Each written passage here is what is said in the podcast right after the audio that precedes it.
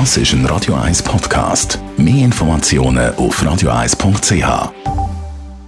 Die Morgenkolumne auf Radio 1 präsentiert von Jackpots.ch. Das Online-Casino der Schweiz. Jackpots.ch. So geht Glück. Morgen, Stefan. Schönen guten Morgen, Marc. In der Schweiz ja heftige Diskussion über Maskenpflicht im Gang. Ein Großteil der Bevölkerung ist sowohl als auch, hört man da Meinungen. Was ist deine Meinung? Du, Marc, der Streit um die Masken der ist mittlerweile vier Monate alt. Die WHO, also die Weltgesundheitsbehörde, ist lange skeptisch gewesen, findet aber jetzt das Maskentragen in geschlossenen Räumen und bei grosser Personendichte für sinnvoll. Auf dieser eher zurückhaltenden Linie ist auch die Mehrheit in der Schweiz. Äh, das im Gegensatz zu Italien, wo es obligatorisches Maskentragen äh, ob, äh, angesagt war. Und zwar darum, weil die Behörden in der Schweiz nie hundertprozentig überzeugt sind vom Maskeneffekt. Das Argument hat sich in den Köpfen der Mehrheit der Leute eingebrannt und das Ergebnis von dieser Politik, finde ich, lässt sich sehen. Denn neue Ansteckungen mit dem Virus, die sind gesamtschweizerisch stabil auf tiefem Niveau. Im Kanton Zürich sind wir gerade mal bei fünf Fällen im Tag und das bei 1,5 Millionen Einwohnern.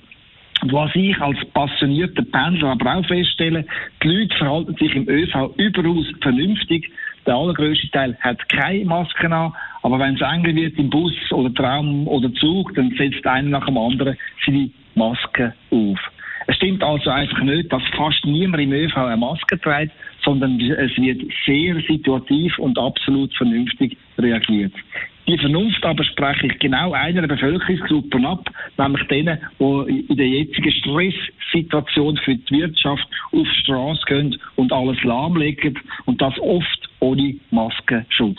Bei der Demo von Black Lives Matter, aber auch bei der grossen Frauendemo oder an der stupiden Blockade von der Bellevue-Brücke von dem Samstag haben längst nicht alle eine Maske getragen, obwohl die Abstandsregel nie eingehalten worden ist. Das Verhalten an diesen Demos ist in meinen Augen infantil und verantwortungslos.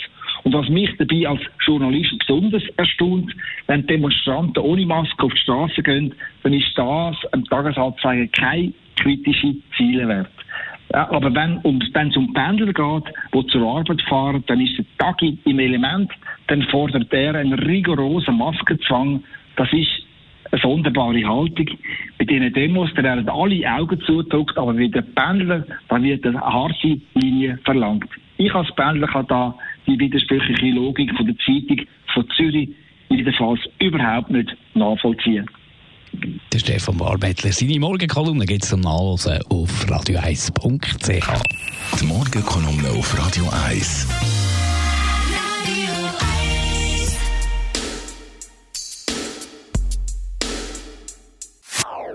Das ist ein Radio 1 Podcast. Mehr Informationen auf radio1.ch.